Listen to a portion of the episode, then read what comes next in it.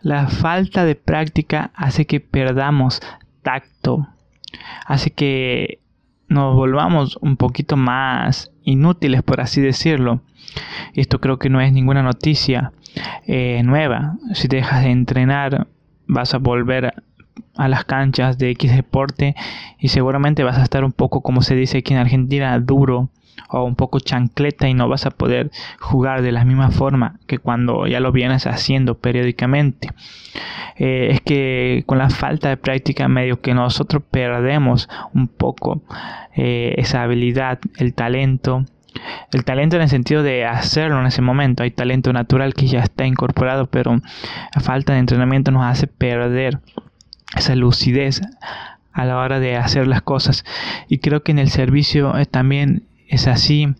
Cuando lo dejamos de hacer por un tiempo, eh, nos cuesta volver, nos cuesta ser y tener ese tacto para hacerlo de la forma que lo hacíamos y medio que retrocedemos en nuestra excelencia y nuestro nivel. Por eso nunca es recomendable dejar mucho tiempo de hacer aquello que, que te gusta. Si tú cantas, no dejes de cantar por mucho tiempo si tú ensayas con un instrumento, no dejes de hacerlo por largo tiempo. Digo esto porque por ahí nosotros, los humanos, nos tiramos al abandono y perdemos, perdemos práctica, perdemos por ahí el sentido de lo que hacemos, de lo que puede trascender con esas acciones y perdemos por ahí que la actividad física, lo que puede repercutir en nuestra vida eh, corporal, en nuestro cuerpo, en nuestras emociones, porque las actividades físicas ayudan mucho.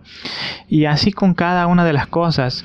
Eh, no debemos de dejar de hacer aquello que en el cual realmente no es de sostén para nuestra vida no debemos dejar de orar por mucho tiempo. Es más, no debemos dejarlo de hacer ni por un día, pero muchas veces lo hacemos y que procura que no pase mucho más tiempo de lo que tendría que pasar para que después no te cueste un montón volverte. Porque es como alejarte de un punto de un punto e ir hacia otra dirección y después volver mientras más tiempo más como que más lejos y cuesta volver. Porque así como con el tiempo se adquieren nuevos hábitos, también ellos se pueden perder. Y me atrevería a decir que es mucho más fácil perderlos que hacerlos. Porque nuestra tendencia vaga siempre tira. Simplemente quería decirte esto. No te abandones, no te tires, no dejes de hacer aquello en la cual tal vez Dios te ha llamado no dejes de hacer aquellas cosas en las cuales están conectadas con tus dones y con tus talentos.